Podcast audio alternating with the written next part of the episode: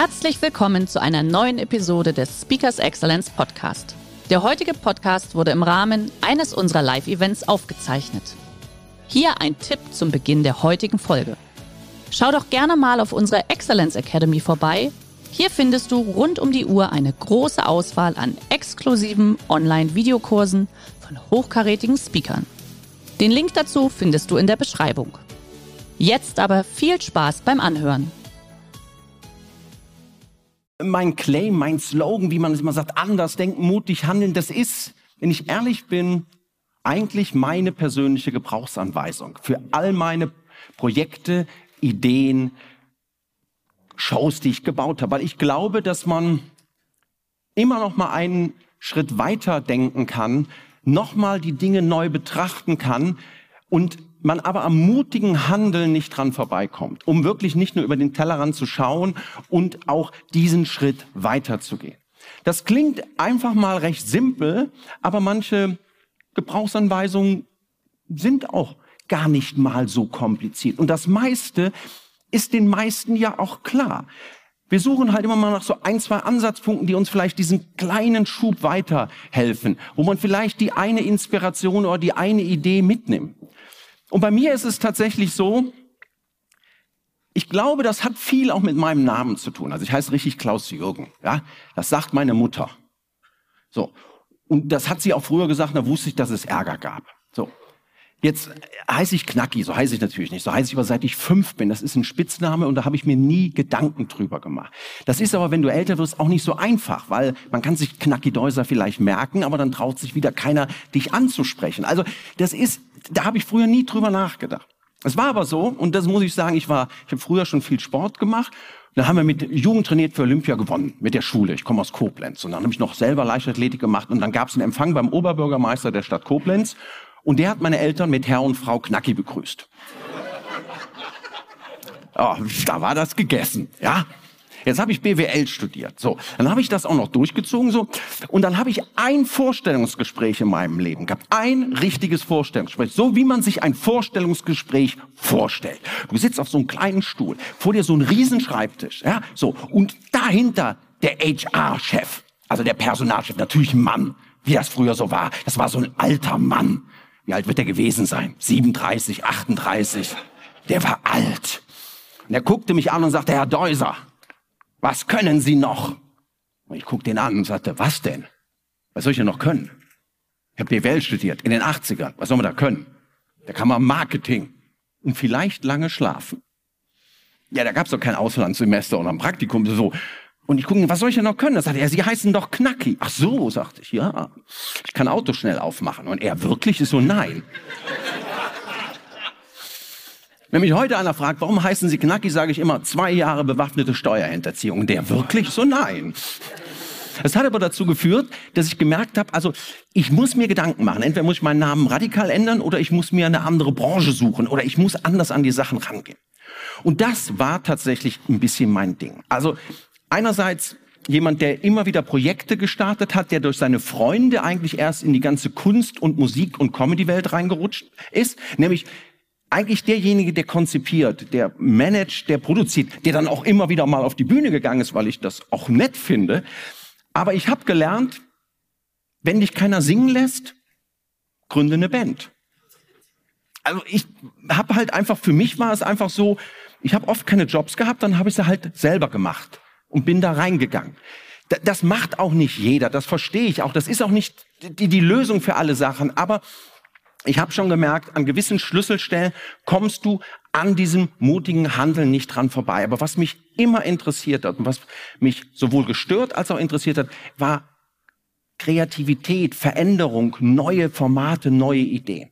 Weil es mich immer gestört hat, wenn Leute gesagt haben, das geht nicht wir in Deutschland sind nicht lustig. Das können nur die Engländer. Da habe ich gedacht, weiß ich nicht. Natürlich ist der Brexit lustiger als das, was wir in Deutschland machen, ja. Aber ich glaube sowieso, das ist die letzte Großproduktion der Monty Pythons. Anders kann ich mir das auch nicht erklären. Ja? So. Aber Humor zum Beispiel ist kein genetischer Defekt. Das ist Mindset, Können und Skills. Das ist Training. So, so bin ich da rangegangen. Und das waren meine Sachen. Und ich ich habe immer, wenn ich heute Menschen berate oder coache und manage, ist aber meine eigentliche Stärke, dass ich eigentlich immer eine Lösung finde. Also ich suche immer Formate. Ich bin jemand, der auch konzipiert, der sagt, was können wir denn da für eine Show rausmachen? So habe ich Nightwash gegründet oder eine Hörsaal-Comedy bei uns in NRW recht bekannt ist. Oder ich habe mit einem Fußballmoderator Pistos Fußballschuhe eine Live-Show zum Thema äh, Infotainment gemacht. Ich habe aber auch eine Casting-Show zum Karneval mal entwickelt, weil da kam irgendwie keiner drauf. Ab in die Bütt. Ich bin zwar kein richtiger Karnevalist, lebe aber da und dachte, da kriegen wir schon hin. So, und das hier ist eigentlich mein Lieblingsbild für Veränderung, für neu. Weil ein bisschen ist das doch, wovon man manchmal so träumt, von dieser, dieser roten Tulpe zu sein, diesen Geistesblitz, dieses, diese Idee, die so outstanding ist, die so besonders ist, dieses Produkt, was einfach raussticht. Und ich habe gelernt in all meinen Jahren, in all meinen Projekten und auch in all meinen Konzeptionen und äh, Formatideen, die ich anderen Unternehmen oder, und, oder Sendern vorgeschlagen habe. Das Hauptproblem von neu ist, neu ist neu. Per Definition. Und das ist tatsächlich das große Problem. Also neu ist nicht nur neu, neu ist anders. Wenn ich was vorstelle, dann habe ich eigentlich immer gehört, oh, das ist ja wirklich neu. Oh, das kennen wir ja gar nicht. Meinst du, das funktioniert? Keine Ahnung. Ist ja neu. Das, das ist tatsächlich das Riesenproblem. Das ist tatsächlich ein Problem. Wir suchen was Neues, aber die Welt ist so schnelllebig, die ist so komplex, die ist so groß, dass wir uns damit natürlich schwer tun. Also wenn wir etwas Neues suchen, dann sollten wir uns darauf einlassen, auch mal auf etwas zu treffen, was wir nicht kennen. So. Auch das klingt erstmal ganz einfach. Ich frage mich nur, warum machen wir es denn dann nicht? Weil der Punkt, den ich ganz oft festgestellt habe, wenn man sich dann wirklich mal für was auch committet, dann passiert nämlich Folgendes. Am Anfang fühlt man sich total wohl. Man hat eine großartige Idee. Super ich bin die rote Tulpe. Und dann guckst du dich um und denkst, oh, das ist aber doof. Die sind ja gelb. Alle anderen sind ja gelb. Uiuiuiui. Hoffentlich habe ich mich da nicht zu weit vorgewagt. Das ist das aus dieser Komfortzone rausgehen. Dieses Durchhalten. Ich bin heute ganz oft so, dann wird von Brainstormings erzählt und da müssen wir irgendwie Wege zusammenfinden und Kompromisse finden. Klar muss man irgendwann in seinem Leben einen Kompromiss finden. Aber eins sage ich Ihnen, wenn ich mit einer Idee anfange, dann fange ich nicht mit dem Kompromiss an. Der Kompromiss kommt irgendwann im Laufe der, des Prozesses, da komme ich nicht dran vorbei. Aber ich kann nicht sofort mit dem Kompromiss anfangen. Neu ist neu. Und ob das funktioniert, weiß ich nicht mit hundertprozentiger Sicherheit. Das ist das Dilemma. Natürlich ist da ein Risiko verhaftet und dran verbunden. Und wir müssen uns klar machen, dass das heute auch nicht einfacher ist, weil wir in einer dermaßen transparenten Welt leben, dass wir, wir haben nicht mehr nur eine, eine Idee, eine Möglichkeit.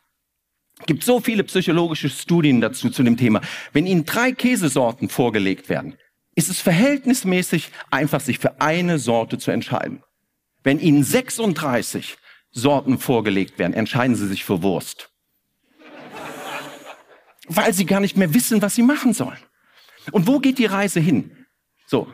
Und die Reise heutzutage, und das ist, und es spielt tatsächlich bei Veränderungsprozessen gar keine Rolle, ob sie von Unternehmen, von Ideen, von Organisationen oder auch von persönlichen Entwicklungen machen. Wir sind in einer Zeit, wo unfassbar viel passiert. So, dieses Bild ist im Prinzip so das Ende der Industriegesellschaft. Da ist ja immer die große Diskussion, in welcher Zeit stehen wir? Stehen wir in diesem Zeitalter Industrie 4.0.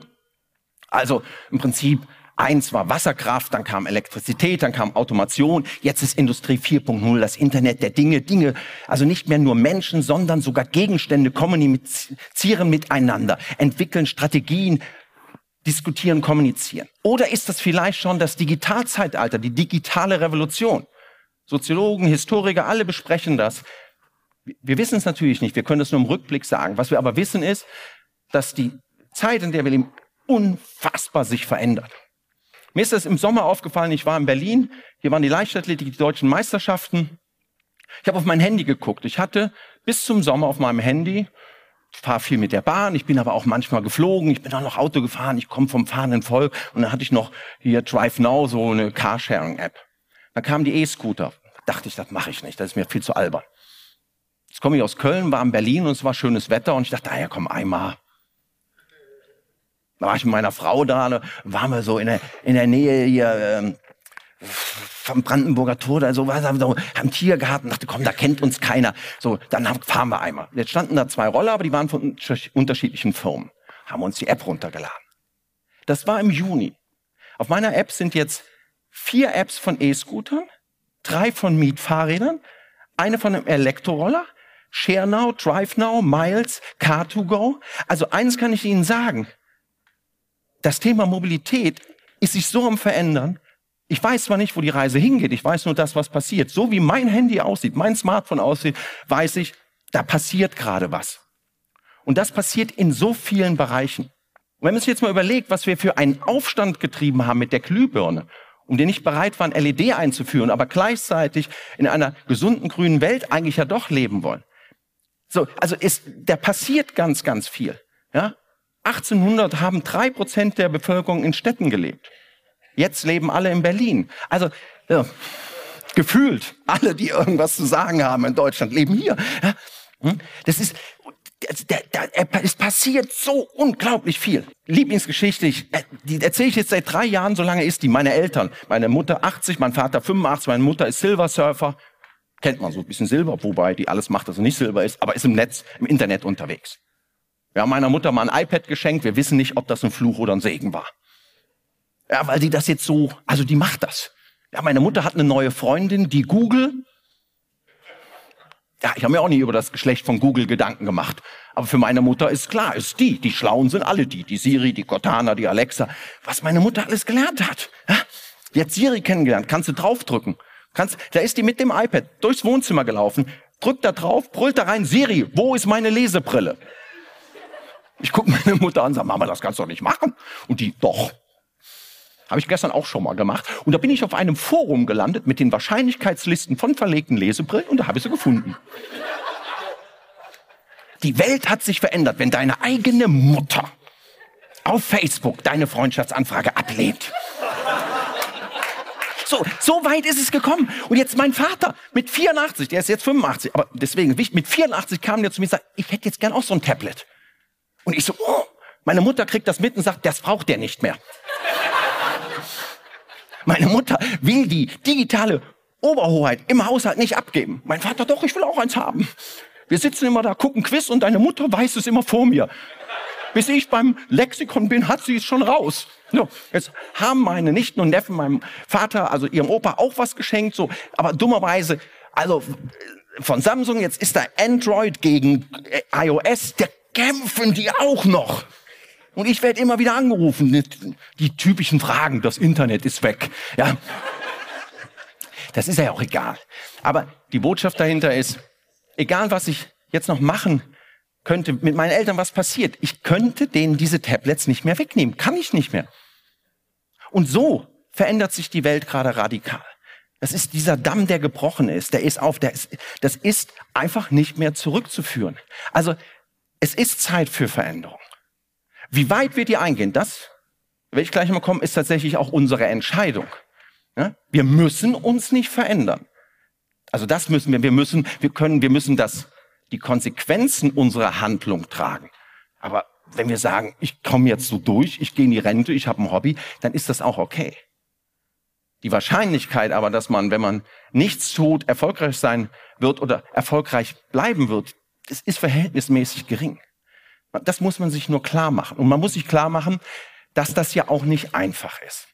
Ja, so, das ist der Punkt. Ich frage mich immer, was hält uns ab? Was sind die großen Veränderungsblocker?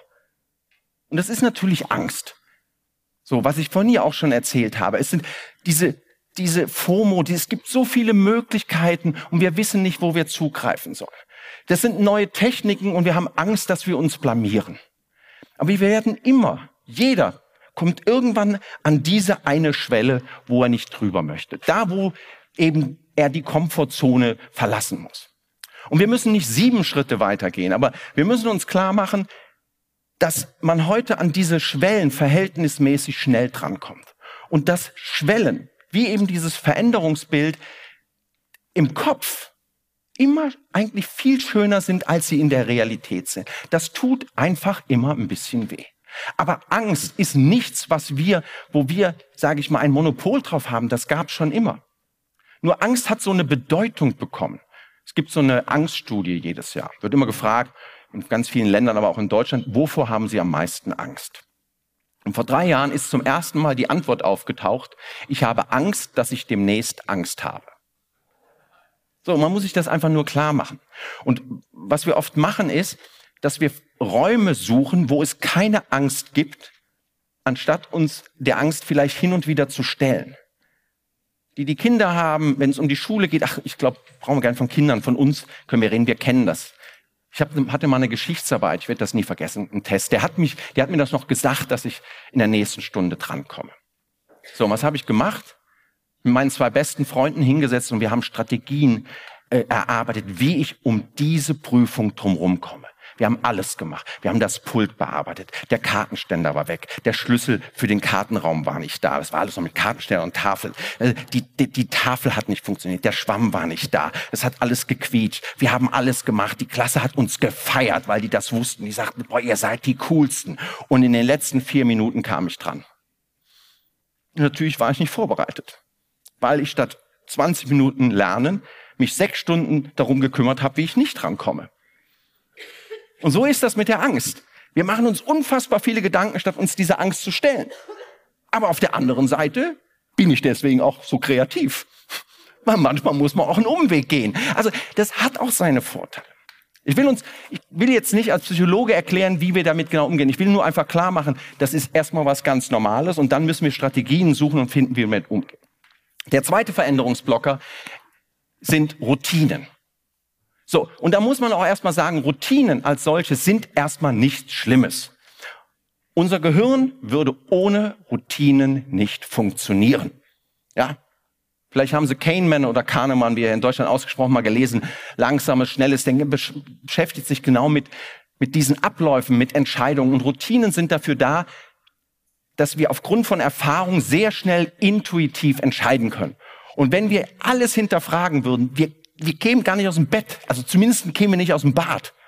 Weil wir müssten ja alles hinterfragen. Putze ich mir jetzt die Zähne? Wie lange mache ich das heute? Ach nee, heute weiß ich gar nicht. Treffe ich denn jemanden? Muss ich das denn machen? Gut, die sehen doch ganz weiß aus. Aber jetzt noch waschen, auch dann kann ich dann, mache ich den Wasserhahn jetzt zu. Das machen wir natürlich nicht, weil wir genau wissen, wie das funktioniert. Aber zu viel ist halt ein Problem. Und das ist auch so ein bisschen ein deutsches Problem, weil wir sind ein Land mit un unfassbar viel Erfahrung. Und viel Erfahrung führt zu sehr starken Routinen und zu festen Denkmustern. Aber was machen? Wir können jetzt einfach die Erfahrung zur Seite schieben. Wir haben sie ja. So, was machen? Nun, man kann tatsächlich nicht viel machen. Man kann sich das nur erstmal klar machen. Man muss sich das bewusst werden. Wenn wir nicht glauben oder überzeugt sind, dass wir Dinge verändern können auf einer rationalen Ebene, dann brauchen wir uns mit solchen Sachen erst gar nicht zu beschäftigen. Das ist die ganz, ganz tiefe Annahme, dass man Dinge verändern kann, weil man sie bewusst angehen möchte. Aber Routinen kann man verändern oder sage ich mal auch Erfahrung, indem man es erstmal wahrnimmt und erstmal akzeptiert, dass das ein Problem sein kann, um dann Wege zu finden, wie man andere Entscheidungswege aufbaut, wie man agile Methoden in Unternehmen einsetzt oder für sich selber ranholt. Da gibt's wieder ganz viele Möglichkeiten, Ansätze, die genau in diese Welt hineinstoßen. Aber die Grundlage ist, dass wir erstmal offen sind und bereit sind, das zu verstehen, dass Erfahrung ein Wert ist und ein Verhinderungsblocker ist gibt so einen alten Test, den fand ich, wenn ich ehrlich bin, am Anfang auch so ein bisschen esoterisch, wo jemand sagt, du musst jeden Morgen, wenn du aufstehst oder im Bad oder auf dem Weg zur Arbeit, eine Sache anders machen. Ich immer so, oh. Ich bin leider überhaupt nicht esoterisch. Ich bin leider total rational. Ich bin der einzige Comedian, der Nummern in Excel-Tabellen schreibt. Aber dann habe ich das nochmal gehört und dann habe ich gedacht, aber komm, du sagst ja immer, das muss man auch mal testen. Da habe ich das mal gemacht. Und es war natürlich grandios. Ich habe mich dann auch bei dem einen entschuldigt. Das war dann doch ein guter Tipp. Ich habe nur so ein bisschen gelästert. Aber Weil es geht nicht darum, wenn man sowas ändert, dass man mal die Zähne mit der anderen Hand putzt, mal aus der anderen Seite vom Bett aufsteigt, vielleicht mal einen anderen Weg zur Arbeit benutzt, was auch immer. Es geht nicht darum, dass man dadurch direkt kreativer wird, aber es geht darum, dass man einfach mal erkennt, in wie viel Routinen wir tagtäglich durchgehen, wie routinenhaft unser Leben aufgebaut ist. Und das nichts Schlimmes ist, nur wir müssen es erstmal erkennen. Und du ziehst um, dann fährst du vier Tage, vier Wochen lang jeden Tag einen neuen Weg und dann entscheidest du, das ist mein Weg und das machst du. Und so geht's weiter. So. Und das muss man zumindest verstehen. Und der dritte große Veränderungsblocker ist halt Bequemlichkeit. Manchmal muss man es halt auch machen. Also da muss man halt, kommt man an der Arbeit nicht vorbei, wobei ich das Bild so schön finde. Das ist so, das ist so typisch. Das ist auch, Menschen sind so kreativ. Wer glaubt, dass dieser Mann ein bisschen zu schwer ist? Gut. Ich weiß, es reicht, wenn man innerlich aufzeigt. Ich spüre das. Wer glaubt, dass dieser Mann glücklich ist? Ja, das merke ich so an der Stimmung, da brodelt schon mehr. Ja, und was lernen wir daraus? Wir sind nicht immer so gesund, wie wir uns fühlen. Das ist eine Beobachtung, die eigentlich aus der Cyberkriminalität kommt. Das heißt, der Bildschirm oben ist alles perfekt, aber wir wissen nicht, was unten passiert. Und Menschen sind echt kreativ, weil wir haben drei Möglichkeiten eigentlich mit Problemen umzugehen. Also das erste ist, wir haben keine Zeit. Das ist jetzt Kamera, das passt jetzt nicht, dieses Problem so. Oder? Das zweite ist, wir machen aus dem Problem die Herausforderung denken, okay, ich muss jetzt ein bisschen was tun. Und es ist so. Ich meine, man muss sich das klar machen. Also Prognosen sagen, in fünf Jahren sind die Hälfte der Weltbevölkerung übergewichtig. Jetzt schon sind fast eine Milliarde Menschen fettleibig, also mit dem Body Mass Index über 30. So, das ist schon recht viel. Aber es ist nicht so, dass das, dass die Menschen, dass das was Schlimmes ist. Ich meine, das sagt so ein Hungerhaken wie ich. Deswegen muss man immer aufpassen. Das ist tatsächlich ein genetisches Problem. Menschen sind so gemacht, wie sie schon vor 200.000 Jahren waren. Wir sind dafür gemacht, durch Steppen zu laufen. Ich sagte, es gibt drei Möglichkeiten, mit Problemen umzugehen. Also, wir haben keine Zeit, wir stellen uns dem, oder, und das können Menschen sehr gut, wir reden die uns so lange schön, bis es kein Problem mehr ist. Und das können wir. Da guckt man lang genug hin und sagt, Mann, so schlimm ist es doch nicht, der ist doch beweglich. Außerdem, wir wissen das doch mittlerweile. Es gibt so viele Studien, wenn man lange genug sucht, findet man immer eine Studie, die passt. Ja? Wir wissen doch, so ein Glas Rotwein am Abend ist doch nicht so schlimm. Oder so ein Kasten Bier. Und im Notfall ändern wir einfach weltweit Konfektionsgrößen. Ja, haben wir gemacht. Was früher L ist, ist heute ein M. Und du sitzt da und sagst, das trägt nur ein bisschen auf. Faszinierend, Menschen. Aber also wir haben drei Veränderungsblocker, so im ganz groben. Es ist die Angst, die Sorgen, das ist ja klar. Es sind Routinen, also auch Erfahrung, die uns eben davon abhält, manchmal über den Tellerrand zu gucken. Und manchmal ist es halt einfach Bequemlichkeit. Und ich frage mich, was können wir ändern? Darum geht's. Und Veränderung ist ein Mindset. Das ist für mich der entscheidende Punkt. So. Also das heißt, ob Sie was von diesem Tag mitnehmen, das hängt nur bedingt davon ab, was wir hier erzählen, sondern lasse ich mich darauf ein oder lasse ich mich nicht darauf ein? Das habe ich tatsächlich im Griff, selbst in Unternehmen. Es muss mir ja auch nicht alles passen. Ja? Und ich muss auch nicht alles umsetzen können. Aber im Prinzip ist das, warum es so wichtig ist, für Unternehmen zum Beispiel, Unternehmenskulturen auch zu verändern und anzupassen.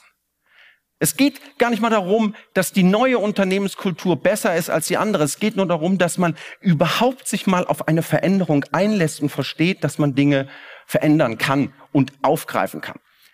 Harari ist einer der, der Autoren, die momentan überall gelesen und mal zitiert werden. Harari, ein israelischer Geschichtsprofessor, hat in dem letzten Buch Homo Deus das eigentlich sehr gut beschrieben, warum 1992, so verzeichnet er im Prinzip die wissenschaftliche Revolution, warum sich plötzlich so unfassbar viel verändert hat. Weil bis dato hat sich verhältnismäßig wenig verändert über die Jahrhunderte. Aber wenn man überlegt, was in den letzten 500 Jahren passiert ist, was in den letzten 20 Jahren passiert ist, das ist so unfassbar enorm. Warum ist das so? Gab es einen Sonnensturm? Was ist passiert? Er erklärt das damit, dass bis dato die Menschen davon ausgegangen sind, das, was relevant ist, steht in den großen heiligen Schriften. So, Koran, Bibel, in den Sachen, in, in den Schriften in Südostasien. Und nicht nur, dass da alles Relevante drinsteht, wie die Welt aussieht, noch was noch interessantes, die Welt war früher besser. Die wurde einmal erschaffen und jetzt wird die langsam kaputt und dann kommt das jüngste Gericht und dann wird aufgeräumt.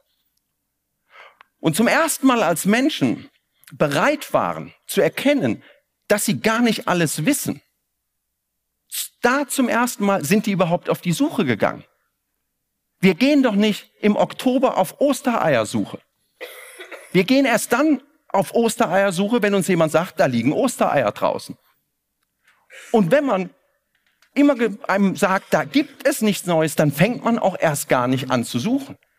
Das heißt, erst mit der Bereitschaft, der Erkenntnis, dass man nicht alles weiß, hat man angefangen zu suchen. Und das ist tatsächlich das, was man starten kann, was man beginnen kann.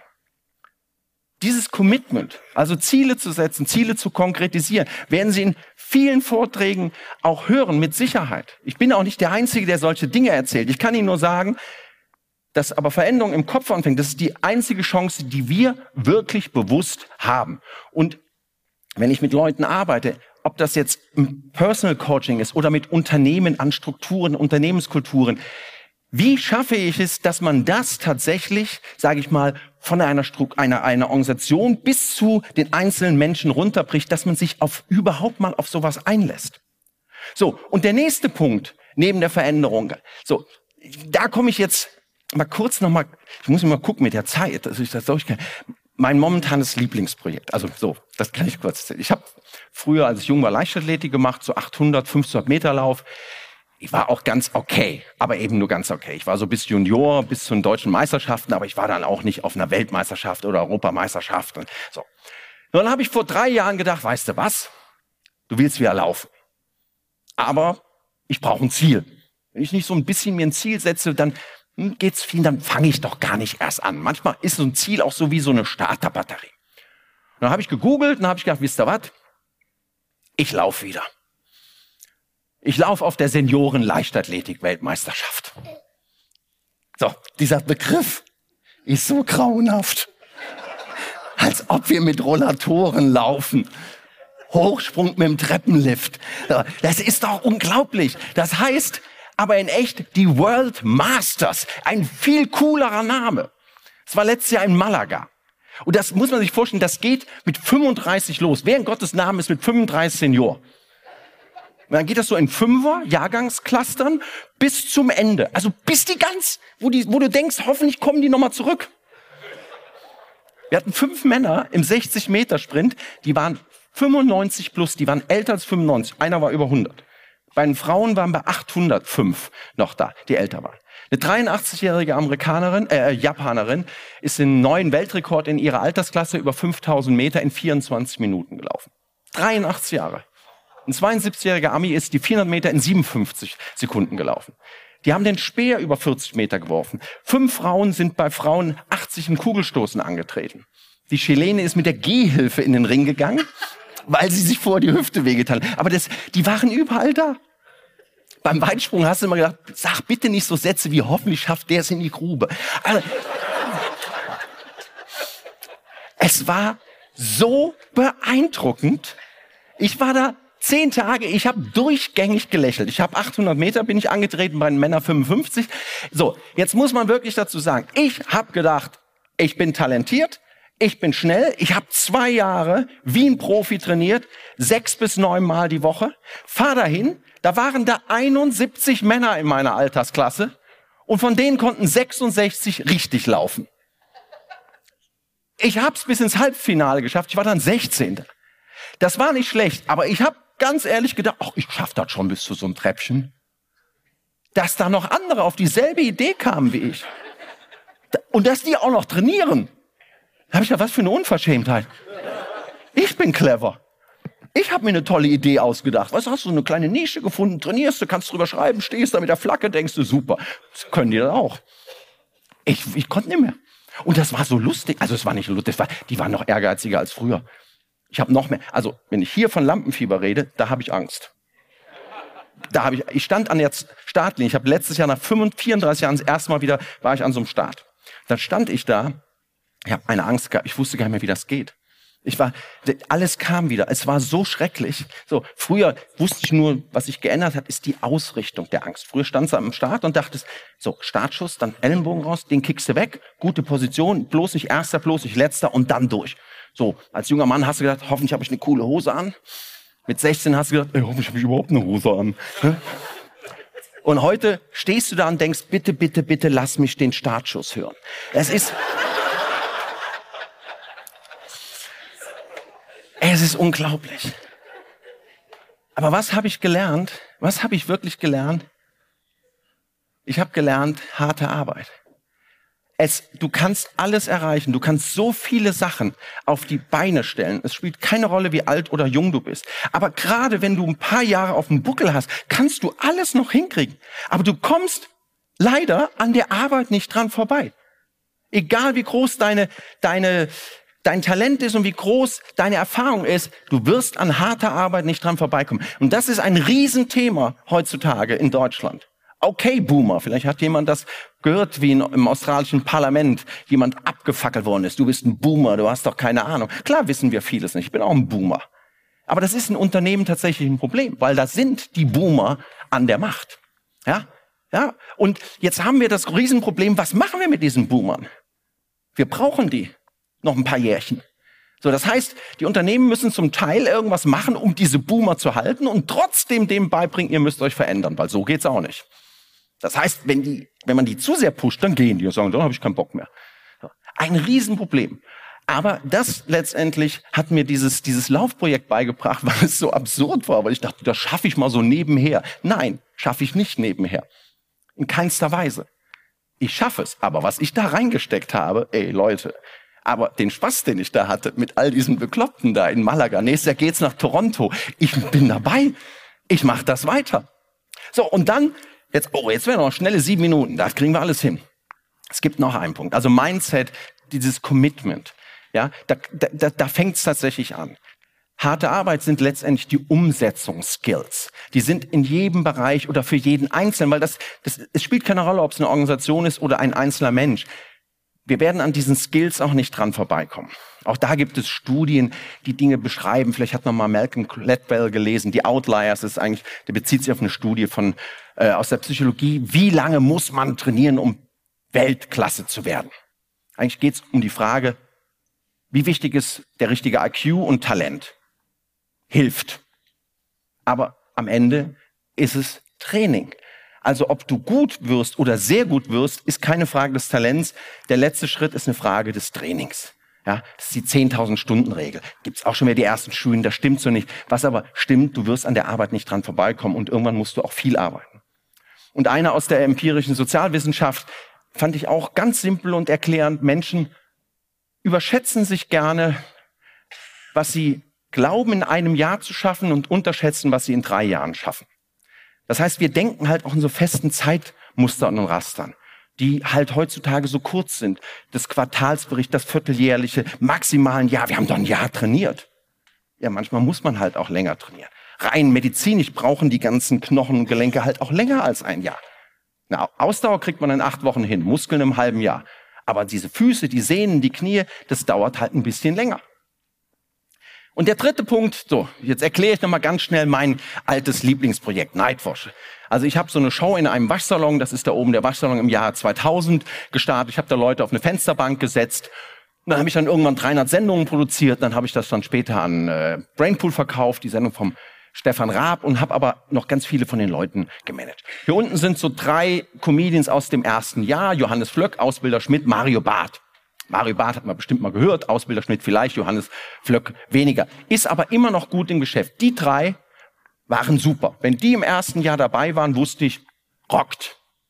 Wer geht durch die Decke, wusste ich damals auch nicht. Rückblicken, Mario. Der hat einen Nerv getroffen und 10.000 Stunden Regel, ganz ehrlich, der war der härteste Arbeiter, den ich je in meinem Leben gesehen habe. Der hat so geackert, der hat jede, jeden Auftritt aufgezeichnet, wieder überprüft, wieder gearbeitet. Also wirklich, der hat gearbeitet und gearbeitet und gearbeitet. Die anderen auch, aber er war einfach noch ein bisschen bissiger und ist da rangegangen. Was aber wirklich spannend war, ist, warum haben wir die Sendung beim WDR bekommen? So, und das ist echt absurd. Das war unser Waschsalon Im Jahr 2000 habe ich begonnen, im Jahre 2001 habe ich das dem WDR präsentiert. Ich habe damals im ersten Jahr den so eine VHS-Kassette zusammengeschnitten. Mario Barth war dabei, Ingo Oschmann, Bülent Ceylan, Johann König, Olaf Schubert, Ausbilder Schmidt, Johann, äh, Johannes Flöck, John Doyle. Die waren alle da in diesem ersten Jahr. Und ein paar von den Namen hat man mit Sicherheit gehört. Habe ich dem WDR vorgestellt. Was hat der WDR gesagt? Kennen wir nicht. Die sind ja aber neu. Er sagt, ihr wollt doch neue junge Künstler. Aber die sind ja ganz neu. Okay. Was wollen alle Sender? Was wollen alle Unternehmen? Coole junge Zielgruppen. Ja, man will ja was verkaufen. Da habe ich gedacht, guck mal hier, wie viel cooler soll es denn sein? Was sagt der WDR? Oh, das ist zu jung. Da habe ich gedacht, gut. Was will man noch? Moderne Technologien. Wir waren die erste Sendung im WDR, die komplett mit digitalen Aufzeichnungsgeräten aufgezeichnet hat. Wir haben mit drei Chipskameras aufgezeichnet, auf dem MacBook geschnitten. 2001, da gab es das noch nicht. Das habe ich im Spiegel gelesen, dass NBC das so gemacht hat, habe ich die einfach ausgeliehen und aufgezeichnet. Der WDR hat uns das drei Jahre nicht geglaubt. Er hat gesagt, du hast uns belogen, du hast das mit ganz normalen Kameras gemacht. Ich habe gesagt, nein. Vier Jahre später war das die Technologie, die man dann da eingeführt hat. Aber warum habe ich die Sendung bekommen? Weil die Redakteure sagten, weißt du, was wir so lustig finden?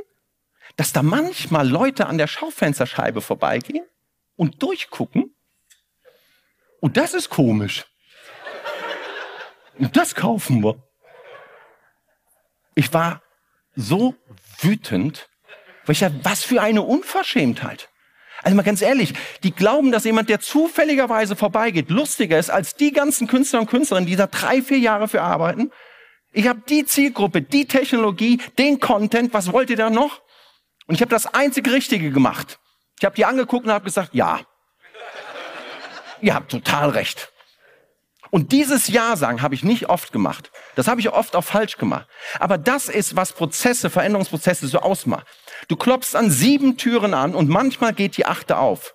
Und dann musst du bereit sein, die achte auch aufzugreifen. Ich habe das vorhin im Schnellverfahren gesagt. Ziele sind oft sowas wie eine Starterbatterie, um überhaupt loszugehen.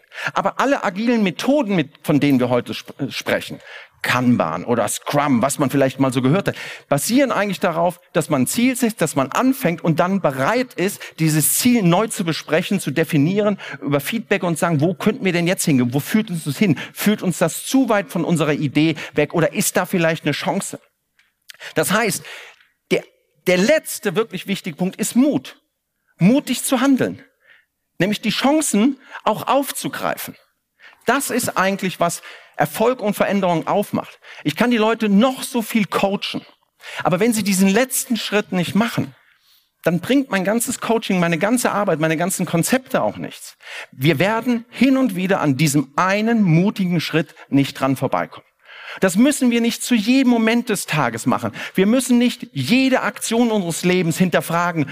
Wofür brenne ich? Brenne ich für diesen Moment? Keine Ahnung. Manchmal muss man einfach mal kochen oder essen oder trainieren. Aber ich muss an den wesentlichen Stellen hinterfragen, was mache ich? Was will ich? Und stehe ich dazu? Und diese Schlüsselmomente, die sind nicht einfach. Da braucht man noch Leute, die einen unterstützen, da braucht man ein großes Commitment, da braucht man eben aber auch Umsetzungsskills, damit man nicht einfach nur so blind losgeht. Aber es ist Commitment, also Strategieentwicklung, Bereitschaft. Es ist die harte Arbeit. Aber diesen Punkt, der ist in unserer Gesellschaft hin und wieder mal ein bisschen verloren gegangen. Und ich kann das immer nur sagen, du giltst heutzutage schon als mutig. Wenn du morgens um acht das Haus oder die Wohnung mit einem Smartphone verlässt, wo der Akku nur noch 28 Prozent hat. Und weil wir jetzt keine Zeit mehr haben, fasse ich das jetzt aber am Ende noch einmal emotional zusammen, damit wir emotional aus diesem Tag rausgehen, damit ich nochmal mein Modell ein bisschen erkläre, weil schließlich komme ich ja auch ursprünglich von der Bühne. Also ich mache das jetzt nochmal so im Schnellverfahren. Was habe ich erzählt? Wie sieht die Welt aus, in der wir leben? Die Welt, in der wir leben, die ist schnelllebig. Die ist nicht nur schnelllebig, die ist hektisch, die ist sich chaotisch, die ist sich sozusagen quasi ständig am Verändern. Wir haben das Gefühl, wir leben in einer Welt voller Druck. Der Wettbewerbsdruck, der Veränderungsdruck wird immer größer und größer und größer. Gar keine Frage. Es ist eine Welt, die unfassbar global ist. Wir müssen global denken und operieren. Gleichzeitig brauchen wir aber maßgeschneiderte individuelle Lösungen. Also think global, act local. Wie soll man das denn alles hinkriegen? Eine Welt, die absolut transparent ist. Man weiß alles, man sieht alles. Aber das Gefühl ist auch, wir werden auch ständig immer gesehen. Wir haben das Gefühl, dass wir zu Marionetten werden, dass wir gar nichts mehr selber entscheiden können, dass man uns immer im Griff hat. Faszinierend. Faszinierend. Eine Welt mit so vielen Chancen und Möglichkeiten. Oh, wie selten zuvor. Das Problem ist nur, es gibt so viele Chancen und Möglichkeiten, dass wir überhaupt nicht mehr wissen, wo wir noch überhaupt zugreifen sollen. Ah, boah. Oh. Jetzt müssen Sie einmal klatschen.